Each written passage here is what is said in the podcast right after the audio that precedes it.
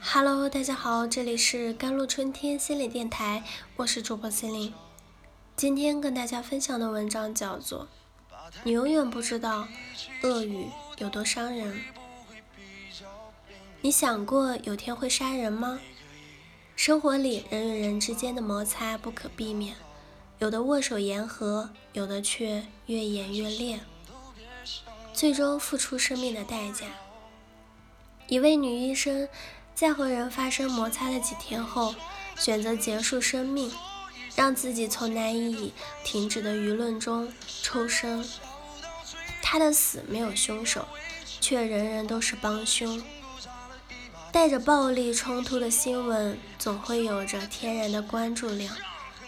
妻子疑遭男童碰撞，所以人员将男童摁在了泳池暴打的标题，已经展现了一个彻底的熊大人形象。一点小事都要计较，连小孩都要暴打，关键他是还是公职人员，这让整件事情带上了一点欺负弱势群体的意味。类似这样七九字的新闻，加上男子打孩子的视频，很容易就激起了民愤。人们都化身正义使者，在屏幕之后对男子和女医生口诛笔伐。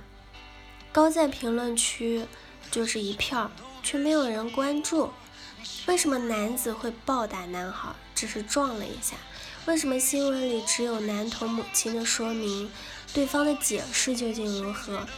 一些网友只是在明确男子打人的事实之后，便加入了人肉熊大人的大军，完全没想过敲打键盘的满腔热情可能是被利用的舆论利刃。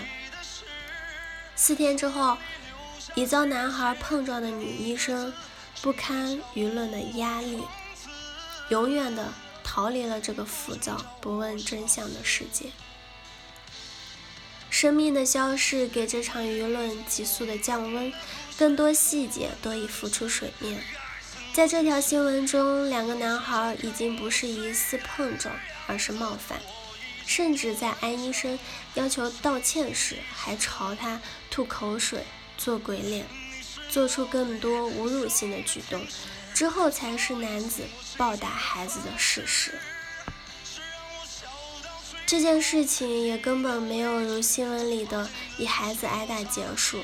男孩家属之后去了打了安医生，最终双方报警，安医生老公向孩子道歉。若到此为止，这件事也不过是场普通的纠纷。但第二天，孩子的父母闹到了安医生的单位，强行要求单位开除安医生。受害者一家在微博中投稿：水利局员工公开殴打未成年人，把娃娃往水里按，想害命。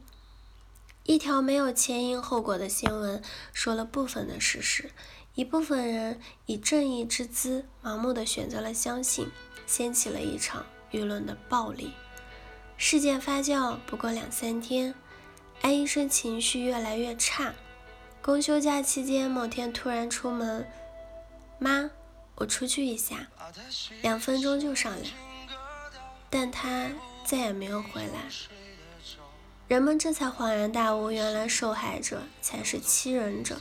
欺人者成了受害者，已经不在的安医生得到了网友们的力挺，曾经攻击他的人迅速倒戈，像当时讨伐他一样攻击男孩一家，流氓畜生。这突如其来的反转，在已经消失的生命面前，显得有些可笑和荒唐。整场闹剧，以这位年纪轻轻的医生生命为代价。不知哪个原因才是压死骆驼的最后一根稻草，因此所有人可能都是相关者。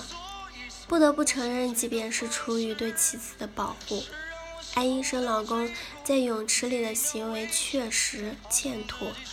最后，他在警察局门口向男孩道了歉。在对安医生朋友的采访里，对方说：“我们从没说过打人是对的。”事件本应该止步于一次小纠纷，男孩家长的不依不挠助推了事件的发酵，冲到更衣室打骂安医生，去他的工作单位吵闹，利用舆论煽动网友的情绪。如果说安医生丈夫的行为是盛怒下的一时冲动，那男孩家长的暴躁，则是誓不罢休的持续的恶意。老人摔倒不敢扶，碰到小偷不敢抓。看到公交车上被骚扰的女孩，也没有人制止。我们每天都在感叹着现实生活中越发冷漠的人性，可在网络世界中，很多人摇身一变成了不计回报的深渊之人。视频中，泳池里的没有一个人上前规劝或者制止男孩或者哀一声老公的行为，屏幕后的网民仅通过几十秒。画面就开始主持正义了。通常人们一看到一则社会的事件，就会自然的把其中的人物标签化、脸谱化，迅速区分为时好时坏，谁是弱者，谁是强者，按照自己的固定思维先入为主，只相信自己愿意相信的。网络暴力根源很多。最重要的是它的匿名性，让人脱离了道德和制度的约束。好了，以上就是今天的节目内容了。咨询请加微信公众号 jlct 幺零零幺，或者添加我的手机微信号幺三八二二七幺八九九五。我是 Cindy，我们下期节目再见。